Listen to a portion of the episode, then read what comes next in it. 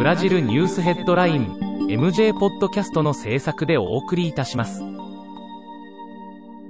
ブラジルニュースヘッドラインは、ブラジルの法事紙日経新聞の配信記事を音声で伝えるニュース番組です。ブラジルの社会、政治、経済に関する記事の見出しのみを抜粋してお伝えします。1月5日のニュースです。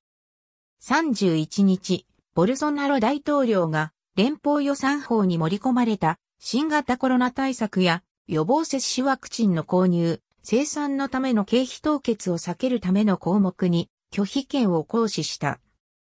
ボルソナロ大統領が国際的なジャーナリスト機関から世界で最も汚い国家元首に選ばれた。2日、1月中の新型コロナウイルスのワクチン接種を開始すべく、保健省と各州政府の動きが活発化していると現地紙が報じた。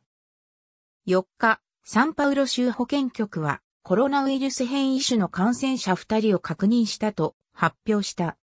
この変異種は昨年12月にイギリスで確認されたものと同じ遺伝子情報を持っており、国内初の感染例だ。日経新聞サイトでは最新のブラジルニュースを平日毎日配信中。無料のメールマガジン、Twitter、Facebook、Instagram から更新情報をぜひお受け取りください。ブラジルニュースヘッドライン